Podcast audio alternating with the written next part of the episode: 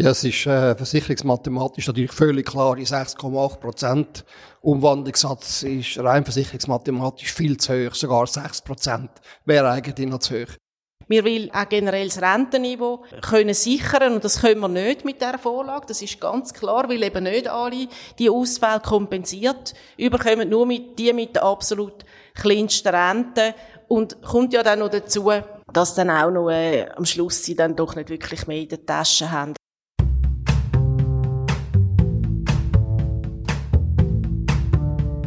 Soziale Sicherheitsnetz in der Schweiz. Ist es sozial und ist es noch sicher? Breakdown, der Polit-Podcast mit dem Hannes und dem Linus. Herzlich willkommen zur 14. Folge von Breakdown. Ich bin Hannes Platter, Geschäftsführer vom Luzerner Forum und Politologe. Ich bin der Linus Bürgi, ich arbeite bei Radio Dreifach in der Geschäftsleitung und habe einen Bachelor in Volkswirtschaft. Die Rentenpolitik in der Schweiz ist ein Tourthema. Erst gerade im September 2022 haben wir über eine Erhöhung vom Rentenalter der Frauen abgestimmt und das auch angenommen. Zwar ziemlich knapp. Jetzt folgt schon wieder eine grosse Vorlage. Das Mal geht es um Pensionskassen. Das Parlament hat in der Frühlingssession ein Paket zur Reform für die berufliche Vorsorge vom sogenannten BVG beschlossen. Das soll die Pensionskassen stabilisieren. Heute müssen Pensionskassen schon eigentlich Gelder von den Erwerbstätigen nutzen, um die Renten der heutigen Rentner und Rentnerinnen zu decken. Das ist so eigentlich nicht vorgesehen und quasi ein Fehler im System. Die aktuelle Reform soll das Problem nun lösen mindestens teilweise. Und im Parlament sind dann SVP, FDP, Mitte und GLP grossmehrheitlich hinter dem Massnahmenpaket gestanden. Die SP und die Grünen sind dagegen gewesen und zusammen mit den Gewerkschaften haben sie jetzt das Referendum ergriffen und sind erfolgreich am Sammeln. Das bedeutet, dass wir bald über die Vorlage werden können abstimmen. Aus was besteht denn das Reformpaket genau? Und soll man das eben annehmen oder ablehnen? Über das reden wir jetzt. Breakdown. Sozialpolitik mit dem Hannes, dem Linus und ähm, Alex Kupprecht, SVP-Ständerat aus dem Kanton Schweiz. Der Alex ist eidgenössisch diplomierter Versicherungsfachmann und bis 2018 bei der Basler Versicherung in verschiedenen Leitungsfunktionen tätig gewesen und mit der Barbara Gysi, SP-Nationalrätin aus dem Kanton St. Gallen und Vizepräsidentin von der Kommission für soziale Sicherheit und Gesundheit. Barbara Gysi hat ein MAS in Public Management. Herzlich willkommen, Barbara und Alex, und schön, dass ihr heute mit uns zusammen den Podcast werdet durchführen. Es geht um das Referendum zur BVG-Reform, das steht und wird Ende Juni eingereicht. Wir als Stimmbürgerinnen und Stimmbürger werden wahrscheinlich im März 2024 darüber abstimmen. Das führt uns eigentlich gerade zu der zentralen Frage. Alex, warum sollen wir dieser Reform zustimmen? Ich glaube, wir haben das BVG 1985 eingeführt. Seitdem haben wir eigentlich keine richtige Revision mehr gehabt. Es hat einmal eine kleinere Revision gegeben, aber die ist nicht so bedeutend gewesen. Es hat in der Zwischenzeit äh, relativ viele gesellschaftliche Veränderungen gegeben. Die Frage von der Teilzeitarbeit, die Frage von Mehrfachanstellungen ist äh, immer äh, aktueller geworden. Und ich glaube, man muss diesen neuen gesellschaftlichen Veränderungen muss man dringend Rechnung tragen und die jetzt mal in einer richtigen Revision äh, dann auch entsprechend umsetzen und schauen, dass es äh, in Zukunft auch für die entsprechend wieder passen tut. Barbara, warum soll man die Reform denn ablehnen? Ja gut, in der Kurzfassung kann man sagen, mehr Zahlen für weniger Rente ist eigentlich das Ergebnis von der BVG-Reform. Wir haben äh, wirklich tiefere Rentenleistungen in Zukunft und sehr viel mehr einzahlen. Für einen Großteil von allen Versicherten ist das ein Negativgeschäft und ich glaube, das muss man einfach sehen. So kann man keine Reformen machen, indem einfach am Schluss alle schlechter gestellt sind. Und es ist, kommt dazu, es ist eine sehr teure Reform auch fürs Gewerbe und für die Leute, die kleine Löhne haben, die holen einfach im BVG nicht die Rentenleistungen raus, die sie bräuchten. Wir sollten viel besser in der AHV investieren. Das ist für die Menschen mit den kleinen Einkommen die bessere Säule und unser Augenmerk steht. Bleiben wir aber gleich noch bei dieser Revision für den Moment und vertiefen doch noch die einzelnen Aspekte. Ich glaube, einer der wichtigsten Punkte ist die Senkung vom gesetzlichen Umwandlungssatz von 6,8 auf 6,0 Prozent. Das bestimmt dann am Ende, wie viel vom angesparten Vermögen jährlich auszahlt wird, wenn ich die Pensionskasse dann will beziehen.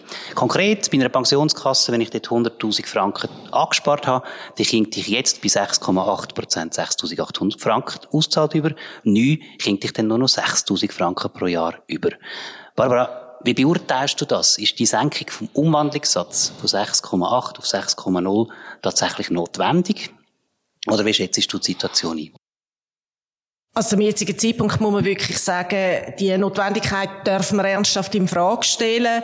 Vor allem auch die Höhe, also dass man wirklich von 6,8 auf 6 Prozent senkt. Wir haben ein ansteigendes Zinsniveau. Es ist immer damit begründet worden, eben, man hätte zu wenig Rendite im BVG, müsse darum den Umwandlungssatz senken. Und die Begründung, die fällt eigentlich auch weg. Darum muss man wirklich sagen, ist es effektiv nötig, jetzt die Rentensenkung, die doch 12 Prozent ausmacht, müssen in Kauf nehmen. Man muss ja das auch kompensieren mit mehr Einzahlungen. Äh, der Finanzmarkt erholt sich, die Zinsen erholen sich. Natürlich, wir haben das Thema von, davon, dass die Leute länger leben, aber äh, es geht auch sehr viel Geld in der Vermögensverwaltung verloren. Ich bin überzeugt, Milliardenbeträge, die dort versickern, die Umwandlungssatzsenkung ist so nicht nötig. Alex, du hast vorher, während Barbara geredet hat, schon den Kopf geschüttelt. Zu was hast du denn konkret den Kopf geschüttelt? Ja, es ist äh, versicherungsmathematisch natürlich völlig klar, die 6,8 Prozent Umwandlungssatz ist rein versicherungsmathematisch viel zu hoch, sogar 6 Prozent wäre eigentlich noch zu hoch.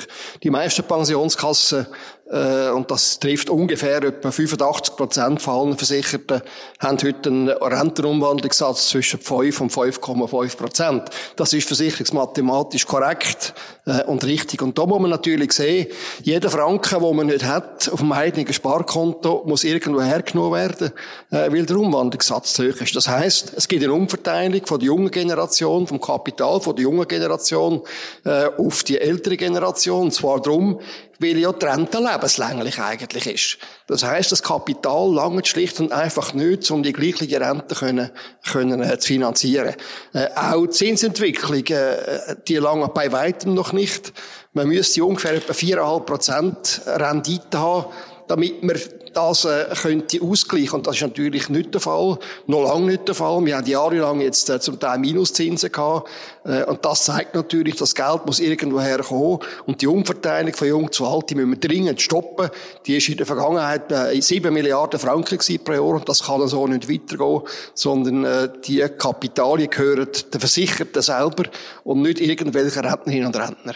Ja, aber äh, Alex, du sprichst jetzt die Umverteilung an, das mag ein Stück weit stimmen, aber wir haben ja sehr grosse eben Vermögensabfluss, wo in der Vermögensverwaltung versickert. Wir haben sehr eine intransparente Situation. Wir haben viel die höheren Vermögensverwaltungskosten, die ausgewiesen sind, wie zum Beispiel in der AHV. Und wir wissen, dass im BVG viele Transaktionen eigentlich dann gar nicht ausgewiesen werden als Verwaltungskosten, wenn nämlich bei Immobiliengeschäft wird das einfach auf den Preis geschlagen. Es gibt da Berechnungen, die wirklich extrem hoch schätzen. 10 bis 20 Milliarden jedes Jahr, wo da abfließen in der Verwaltung. Und ich bin einfach nicht einverstanden, dass man die Rente senkt, solange man nicht bei diesen Vermögensverwaltungskosten anschaut. Und man hat da in dieser ganzen Debatte nie Hand geboten, dort ähm, transparenter zu werden, die Kosten zu senken. Und es kann doch nicht sein, dass man einfach Rente senkt und nicht schaut, dass das Geld, das eigentlich mal eingezahlt worden ist, auch im BVG bleibt und für die Rente kommt und nicht einfach in die Taschen der Vermögensverwalter abfließt. Ja, so extrem ist es natürlich nicht. Wir haben etwa 0,4 Prozent vom gesamten Vermögen, wo in die Vermögensverwaltung hineingeht. Das ist etwa 20 Mal mehr Vermögen, das muss verwaltet werden, weder in der HV. 20 Mal mehr. Auch dort gibt es übrigens Tendenz zu höheren äh, Vermögensverwaltungskosten. Äh, das schlägt kein Geist weg ich bin überzeugt, auch dort kann man noch entsprechende Korrekturen herbringen. Man kann noch Verbesserungen herbringen. Aber das bedingt, dass man nicht ständig von der linken Seite her immer noch mehr äh, entsprechende Regulierungen bekommen. Weil das ist ein Teil vom Problem. Die zu starke Regulierung im äh, BVG-Teil, das äh, sagt übrigens auch die Oberaufsichtskommission BVG, dass das ein Teil davon wird ausmachen. Um die Auswirkungen von dieser Senkung vom Umwandlungssatz abzufedern, hat es ja in dem Paket in der BVG-Reform sogenannte Kompensationsmaßnahmen. Konkret für Übergangsgeneration oder für eine Übergangsgeneration einen monatlichen Zuschlag auf die Rente. Für die ersten fünf Jahrgänge sind das maximal 200 Franken, die dann abgestuft werden, je nachdem, wie viel Kapital man angespart hat. Für die folgenden Jahrgänge ist dann immer stufenweise weniger. Ähm, etwa die Hälfte von allen Versicherten bekommt gar keinen sättigen Zuschlag, so wie er ausgestaltet ist. Alex, findest du die Kompensation angemessen?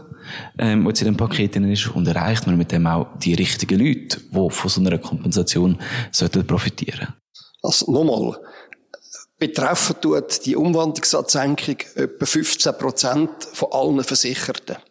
Alle anderen haben aufgrund von ihrer, von ihrer umhüllenden Kasse ganz andere Umwandlungssätze. Das ist bereits heute schon so. Ich selber habe einen Umwandlungssatz von etwa 4,9 Prozent. Also ich hätte da gar nicht bekommen, obwohl der noch viel tiefer wäre, wieder die 6,0 äh, Prozent. Also nochmal, 85 Prozent sind davon nicht betroffen. Aber überkommen tun rund 50 Prozent von allen Versicherten den entsprechenden Zuschlag. Je nachdem, wie gross das Endkapital ist, das nachher dann umgerechnet werden muss. Ich glaube, äh, nur mehr hat nur mehr Kosten verursacht. Das heißt, äh, das Gewerbe und die werden hätten nur mehr aufgehüllt, dass sie nur mehr entsprechend müssten äh, zahlen. Ich glaube, es ist äh, das, was machbar war, im Konsens machbar war, das hat man gemacht. Ich persönlich wäre eher ein bisschen tiefer gegangen, aber ich kann mit diesen 50 Prozent der Versicherten äh, kann ich leben. Äh, ich glaube, es ist ein richtiger Schritt für diejenigen, die es betrifft und für die, die vor allem kein zusätzliches Kapital mehr können ansparen aufgrund von der kürzeren Zeit. Darum hat man dort äh, 15 Jahre äh, das ausdehnt. Barbara, deine Haltung, die Kompensationen länger in seiner Meinung wahrscheinlich nicht. Da täusche ich mich. Nein, das ist ganz klar. Und äh, man muss einfach sehen, es sind nur Renten bis 1000 Franken pro Monat ähm, wirklich geschützt mit der Kompensationsmaßnahmen. Das ist wirklich extrem wenig. Es ist eine tiefe BVG-Rente. Es ist etwa ein Viertel von der Versicherten, wo die volle Kompensation überkommt und äh, dann eben abgestuft und die Hälfte geht leer aus. Und Alex hat vorher erwähnt, dass ja gar nicht so viele Leute betroffen sind, aber all die, die schon ähm, einen gesenkten Umwandlungssatz haben, die haben in der Vergangenheit schon grosse Renteneinbußen müssen in Kauf nehmen. Und wir haben immer gesagt, es ist auch gerechtfertigt, dass die einen Zuschlag überkommen. Wir wollen ja auch generell das Rentenniveau ähm, können sichern. Und das können wir nicht mit der Vorlage, das ist ganz klar, weil eben nicht alle die Ausfälle kompensiert überkommen, nur mit die mit der absolut kleinsten Rente. Und kommt ja dann noch dazu, dass dann auch noch äh, am Schluss sie dann doch nicht wirklich mehr in der Tasche haben. Also ich glaube, das ist wirklich wichtig, dass man äh, generell eigentlich alle hätte können einen Zuschlag geben und auch wie die Zuschläge finanziert sind, alle gesagt, das wird, wenn man einen höheren Zuschlag gezahlt hätte oder äh, ja auch mehr von dem könnten profitieren, dann wäre es zu teuer geworden. Man hat ja einen Sozialpartnerkompromiss, wo mal Arbeitgeberseite und Arbeitnehmerseite etwas ausgehandelt hat, hat man einen Kompromiss gehabt, wo man dann eben über Lohnprozent ähm, zahlt hätte in einem Umlagesystem, wo dann natürlich die mit einem ganz hohen Einkommen mehr hätten müssen zahlen. Das hat man nicht wollen. Die sehr gut Verdienenden haben das torpediert. Überhaupt äh, die Branchen auch. Und darum hat man dann so eine Mini-Kompensation beschlossen, wo am Schluss eben wirklich viele nicht genügend äh, bedient sind. Ich glaube, Alex, Mini-Kompensation hätte ich aktiviert, oder täuscht das? Nein, das Problem, das Problem ist, dass Pragi das System nicht versteht, oder? Wir sind da in einem Kapitaldeckungsverfahren. Ein Kapitaldeckungsverfahren gibt beim Sparprozess keine Umlage. Das heißt, niemand anders zahlt für mein Kapital, weder ich und mein Arbeitgeber für das selber. Der Sozialpartnerkompromiss vom, äh, vom, äh, was sie Frau Isin angesprochen hat, das ist natürlich, wäre etwa 60 Milliarden gewesen. 60 Milliarden Kosten, wir sind jetzt nicht knapp bei der Hälfte. Rein, rein die, die Übergangsgeneration kostet in dieser Form nur 11,4 Milliarden. Die kostet 11,4 Milliarden. Und irgendwie muss man das Ganze natürlich finanzieren im Kapitaldeckungsverfahren. Das heißt, das müssen die entsprechenden Beiträge vom Sicherheitsfonds gerechnet werden, plus allenfalls von der Sammelstiftung, wo wir eingeschossen werden und nicht von irgendwelchen anderen Leuten. Das System ist falsch. Mit das Umlageverfahren kennt man nicht in der zweiten Säule, das gibt's nur in der ersten Säule. Und da eine Vermischung zu machen, ist klar, was, äh, was äh, Barbara natürlich will. Sie will natürlich die Abschaffung vom BVG und einen langsamen Übertritt in eine Volkspension nach dem Umlageverfahren, allerdings bei immer über, weniger Beitragszahlenden. Über die Abschaffung vom BVG diskutieren wir jetzt in dieser Form nicht. Das ist vielleicht eine Diskussion für ja, einen anderen Tag. Schon ganz kurz, Barbara. Ich meine, die Finanzierungsvorschlag mit 0,5 Prozent der Lohnsumme von den Lohnbeiträgen, das ist ein, ein Teil vom Sozialpartnerkompromiss gewesen, wo auch Arbeitgeber dort Ja gesagt haben. Ich glaube, die haben sehr wohl das System auch verstanden. Es ist auch äh, ein bisschen eine Unterstellung, ich verstehe es nicht. Es ist vielleicht eine politisch andere Absicht hinten dran. Und es gibt sehr wohl natürlich schon auch Verlagerungen im BVG. Wir haben ja auch den Risikoausgleich. Von dem her glaube ich, man hätte können das so machen, wenn man das hätte wollen, aber es ist politisch nicht mehrheitsfähig gewesen. Es hat überhaupt nicht damit zu tun, dass ich würde aber wir gerne mal schnell eine Frage stellen zu dem äh, Kompromiss von den Sozialpartnern. Das ist eigentlich eine erste Version von dieser Vorlage gewesen, wo ähm, eben Arbeitgeber und Arbeitnehmer miteinander ausgehandelt haben, wo für die SP und für die Gewerkschaften eigentlich soweit auch in Ordnung gegangen ist, die Aushandlung ähm, oder, oder die Vorlage. Der Umwandlungssatz, die Senkung ist dort drin gewesen, die Kompensationen sind aber grosszügiger gewesen und ein bisschen anders finanziert. Man muss auch so sagen, die Senkung vom Umwandlungssatz ist ein Krott, wo man schlucken kann, wenn das Zuckerli, die Kompensationen im Gegenzug genug groß sind. Ja, natürlich. Also ich meine, am Schluss ist es ein Paket gewesen, wo wir ja auch nicht alles überkommen haben. Die ganze Thematik eben mit Vermögensabfluss, wo wir durchaus auch gesehen hätten, dass man noch mehr könnte machen. Und äh, Kompensationen sind höher gewesen. Ähm, und vor allem sind sie auch unbefristet gewesen. Der Bundesrat hätte ja noch können nach diesen 15 Jahren das selber festlegen, aber es wäre auch die Meinung gewesen, dass eben auch Jüngere, wo durchaus jetzt so wie es ausgestaltet ist, eben mehr zahlen und dann auch nicht von Anfang an mehr einzahlen über das Ganze und dann nicht bessere Rentenleistung haben. Und dort hätten wir eben das Gefühl gehabt, hätte der Kompromiss auch der jüngeren Generation in Zukunft die Möglichkeit geboten, eben auch immer noch die gleichen Renten zu bekommen. Das ist ja gerade eben das Problem in der ganzen Geschichte. Die Kompensationszahlungen gemäß Sozialpartnerkompromiss, das wären absolute Gießkanne gewesen. Ich mache jetzt das Beispiel an meiner Rente selber. Ich habe eine relativ hohe BVG-Rente. Ich wäre sogar noch in Genuss gekommen von diesen 2400 Franken. Oder? Völliger Witz. Ich brauche das Geld gar nicht. Der Ständerat und später auch nachher dann im Rahmen von diesen Differenzbereinigungsverfahren ist man dann eigentlich situativ auf die gekommen, die das Geld dringend brauchen. Mhm. Also wir haben bis 440.000 Franken Endkapital haben wir noch einen Zuschlag, den die Leute bekommen. Oder? Es braucht also, es kommen die den Zuschlag über, die das Geld wirklich brauchen, die sehr tiefe Rente haben, und nicht solche, die vielleicht 10.000 Franken Rente haben. Das ist völlig an der Situation vorbei äh, ausgossen worden, was so nicht nötig war, oder? Und darum hat man den Sozialpartnerschaftskompromiss gar nicht können akzeptieren. Alle bürgerlichen Parteien haben von Anfang an klar gesagt, das kann so nicht sein. Die Klarheit, die du beschreibst, habe ich so nicht ganz wahrgenommen. Aber ich glaube, es ist eh Geschichte mit dem Sozialpartnerschaftskompromiss. Bleiben wir in der jetzigen Vorlage. Ich will auf einen Punkt noch zurückkommen wo Barbara vorher angesprochen hat, das Rentenniveau bleibt erhalten, ja oder nein? Barbara hat gesagt, es bleibe nicht erhalten. Ich meinte, das ist eine von den Zielen wo man versucht hat zu erreichen. Man senkt den Umwandlungssatz, das senkt natürlich die Rente. Mit den Kompensationsmaßnahmen versucht man das Rentenniveau zu halten. Alex, erhaltet man das Rentenniveau? Aus meiner Sicht ist, ist das gelungen. Äh, bei den obersten Einkommen vielleicht ganz knapp. Allerdings die Zahlen, die wir bekommen haben vom, vom BSV, vom Bundesamt für Sozialversicherungen, das sind reine Einzahlungszahlen gewesen, also ohne Verzinsung vom Kapital.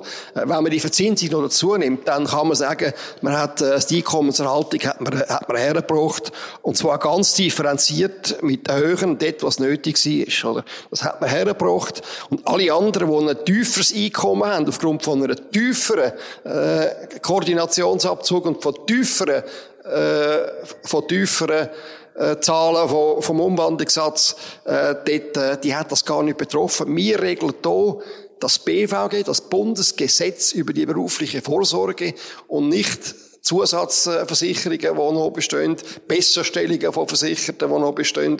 Das ist nicht Gegenstand von dieser Gesetzgebung. Ähm, wir würden gerne auf einen weiteren Punkt von der Reform kommen. Du hast es am Anfang angesprochen, Alex. Es geht darum, quasi die BVG zu flexibilisieren, ähm, das auf die neuen Realitäten im Arbeitsmarkt mit Teilzeitarbeit etc. anzupassen. Aber die Reform wird Teilzeitschaffende oder Personen mit einem tieferen Einkommen eigentlich in der Pensionskasse besser versichern. Die Eintrittsschwelle, also das Einkommen, ab welchem man quasi Pensionskasse einzahlt, wird reduziert und der Koordinationsabzug wird angepasst. Neu soll einfach, einfach 80 Prozent quasi vom Einkommen für die BVG Relevanz, also auf 80% vom Einkommen, werden Pensionskassenbeiträge erhoben. Barbara, die Massnahmen sind vor allem auf Personen mit tiefem Einkommen ausgerichtet, auf Teilzeitarbeit ähm, etc. Eigentlich ein Anliegen von der SP. Was stört dich an dem? Ich habe schon ganz am Anfang gesagt, um die Menschen mit einem wirklich tiefen Einkommen bis 40, 50.000 auch besser zu stellen, ist natürlich jeder Franken, den man einzahlt in die AHV, ist über die AHV eigentlich besser oder sie kommen bessere Rentenleistungen über, weil wir mit, mit dem BVG sehr ein teures System haben. Ich selber, ich stehe für eine moderate Verbesserung von Teilzeitarbeit ein, aber dass 80 Prozent vom Lohn versichert ist, das führt eben nicht nur für Teilzeit, Tätige zwar für bessere Leistungen, aber es führt ja eben für alle auch für, zu sehr viel mehr Kosten, und zwar für die Arbeitnehmerinnen, wie auch für die Firmen, Gewerbebetriebe, die sie anstellen. Auch jemand, der 100 Prozent schafft, hat höhere Kosten, äh, der kostet es mehr, gibt ein bisschen mehr Renten, aber wenn man eben dann auch anschaut, die jüngeren Leute, die haben nicht einmal die mit dem besseren Einkommen, haben dann übers Ganze eigentlich, zahlen sie sehr viel mehr ein, haben aber immer noch Verluste dann im, im höheren Alter. Und es ist einfach so, das Preis-Leistungs-Verhältnis ist in der AHV besser wie im BVG. Mit diesen 80% versicherten Lohn hat man jetzt übers Ziel ausgeschossen. Ähm, das Gewerbe will das nicht, Gastro will das nicht und Menschen mit tieferen Einkommen, die werden auch dann dafür einfach keine Ergänzungsleistung mehr überkommen. Sie haben weniger Lohneinkünfte im Erwerbsalter und haben dann am Schluss nicht mehr, wenn sie pensioniert sind. Und da, finde ich, hat man jetzt einfach übers Ziel ausgeschossen. Es hat Varianten gegeben, dass vielleicht 60 Prozent vom Lohn versichert wären. Dort hätten wir Hand geboten. Aber mit 80 Prozent hat man jetzt so eine teure Lösung, wo eben alle wirklich so viel mehr zahlen, dass man muss sagen, die, die Reform ist jetzt einfach schlicht zu teuer für das, was man am Schluss überkommt. Alex. Also die Reform ist etwa die Hälfte so teuer wie das, was der Bundesrat vorgeschlagen hat. Das ist mal das Erste. Das Zweite, äh, es sind nicht mehr Kosten, sondern es sind mehr Beiträge, die aufs Sparkonto wandern. Aufs persönliche Sparkonto. Und zwar finanziert durch den Versicherten selber, aber auch durch den Arbeitgeber. Würden wir das nicht so machen, würde viel weniger aufs Sparkonto gehen, und das heißt, auch mit der Zins- und Zinseszinswirkung wird es am Ende bei 5, am Alter 65 wesentlich weniger Sparkapital haben und wesentlich tiefere Rente. Das ist mal das Erste. Das Zweite. Wir haben doch das Problem gehabt in der Vergangenheit, das ist vor allem dort, wo man, äh, wo man Koordinationsabzug bei rund 25.500 Franken oben gehabt hat. Drei Anstellungen an 24.000 Franken ist dreimal nicht versichert. So.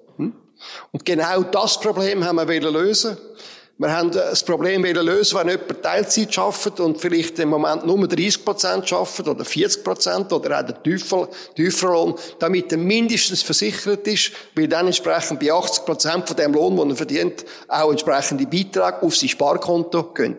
Und der dritte Punkt. Es gibt nicht nur Altersrente. Es gibt auch Erwerbsunfähigkeitsrente. Und je höher das hochgerechnete Alterskapital wird sein, aufgrund von den Beiträgen, die ich zahle, desto besser sind meine Erwerbsunfähigkeitsleistungen. Wenn ich dreimal nicht versichert bin, habe ich null Erwerbsunfähigkeitsleistung. Null, zero, ja, gar nicht. Oder? Und das hat man müssen korrigieren. Kommt dazu, dass eben länger sie mehr eben nicht nur Männer, auch Frauen, sondern auch Männer Teilzeit arbeiten. Das heisst, die haben entsprechende Einbuß äh, wenn Sie jetzt bei, den, bei dem Koordinationsabzug bleiben, dann haben Sie einfach ein viel tieferes versichertes Gehalt. Das heißt, Sie haben weniger Sparbeiträge, weniger Sparkapital, tiefere Rente später. Es so einfach ist die Geschichte. Faszinierend. So ganz einfach ist es gleich nicht. Aber ich habe gewisse, meine politische Koordinat Koordinatensystem kommt ein bisschen durcheinander. Äh, Barbara argumentiert mit dem Gewerbe, wo das nicht will, und Alex setzt sich in für Teilzeit arbeitende Männer. Also ist noch faszinierend, was die Vorlage kann auslösen. Das finde ich. Ich möchte einfach noch etwas sagen zu diesen Mehrfachbeschäftigungen. Wir haben ja im Nationalrat versucht, dass man das auch wirklich zusammennehmen kann bei einer Versicherung, oder? Dass es nicht nur freiwillig so passieren kann, dass nicht jedes Mal der Koordinationsabzug abgezogen wird. Da haben wir aber nicht eine Mehrheit bekommen dem Ständerat. Man hat uns auch gesagt, es sei zu kompliziert.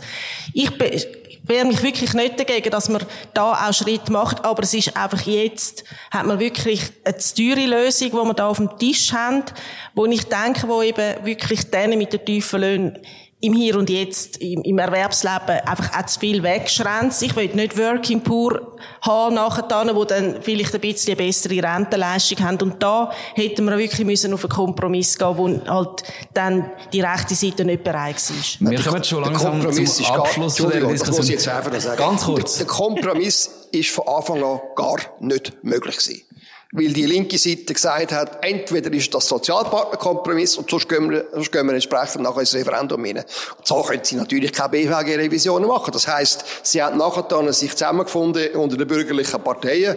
Da haben gesagt, wir müssen jetzt eine Lösung suchen ohne die SP. Die haben wir sowieso nicht dabei, wenn wir nicht äh, so ticken, wie sie ticken. Oder? Das ist gar nicht möglich gewesen. Auf jeden Fall ist jetzt die Reform da und es wird darüber abgestimmt.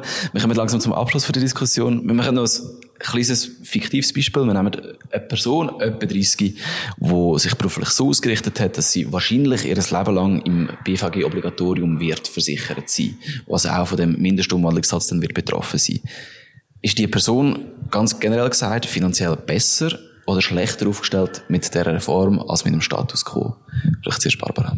Ich glaube, es kommt wirklich sehr darauf an, wie die Person verdient. Ähm, wenn wir jetzt auch anschauen, dass eben selbst jüngere Leute, 25, 30-Jährige, wenn die ein Einkommen von 70, 80.000 Franken erreichen. Und das ist auch etwas, was man wirklich auch will. Ähm, dann haben die, zahlen die deutlich mehr Beiträge, 160 Franken oder so im Schnitt, haben aber am Schluss gleich viel oder 150 Franken weniger Rentenleistung gegenüber heute. Und da muss man einfach sagen, die Reform geht auch für junge Menschen nicht auf, so wie sie jetzt aufgestellt ist.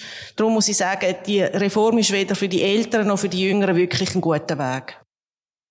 Das ist, äh, das Beispiel kenne ich natürlich bestens, oder? Das ist klar. Es ist einmal mehr einfach schlicht gelogen. Die Rentenleistung, die wir ausgewiesen bekommen haben, das ist ohne Verzinsung, ohne Zins und Zinseszins. Wenn man von dem Kapital über 35 Jahre Zins und Zinseszinsrechnung dazuzählt, dann werden die mit Sicherheit bessere Rente haben, wieder als sie heute haben. Das ist völlig logisch. Auf der anderen Seite, wenn sie den Schritt nicht machen, äh, mit einem höheren versicherten Gehalt, sondern immer noch das Alte haben, wie es, äh, wie äh, Frau Gysi Nadia hat wollen, dann werden sie nie höhere Endkapitalien bekommen, und das entsprechend tiefere, äh, tiefere Renten. Das ist völlig klar. Mathematisch ist das, äh, ist das logisch, oder? Das geht ja gar nicht anders. Je höher das versicherte Einkommen ist, desto mehr Sparbeiträge werden abgezogen und desto mehr Sparbeiträge fließen nachher dann von Arbeitgeber und von Arbeitnehmer aufs persönliche Konto. Und je grösser das Konto ist, desto grösser wird die Rente sein. Abgesehen davon, was in 35 Jahren ist, können wir heute nicht sagen. Da ändert sich das Gesetz noch eins, da wird es nur mal Korrekturen geben. Es ist ein bisschen müßig, mit einem 25-, 30-Jährigen zu rechnen. Ich glaube, wichtig sind die letzten 15 Jahre. Und genau darum hat man die entsprechenden Rentenzuschläge gemacht. Also, ich glaube, wir haben noch einige Punkte zu diskutieren, aber danke vielmals für eure engagierten Worte. Danke, Barbara, für das Gespräch. Danke, Alex, für das Gespräch. Breakdown, der Polit-Podcast mit dem Hannes und dem Linus. Produziert im Auftrag vom Luzerner Forum für Sozialversicherungen und soziale Sicherheit.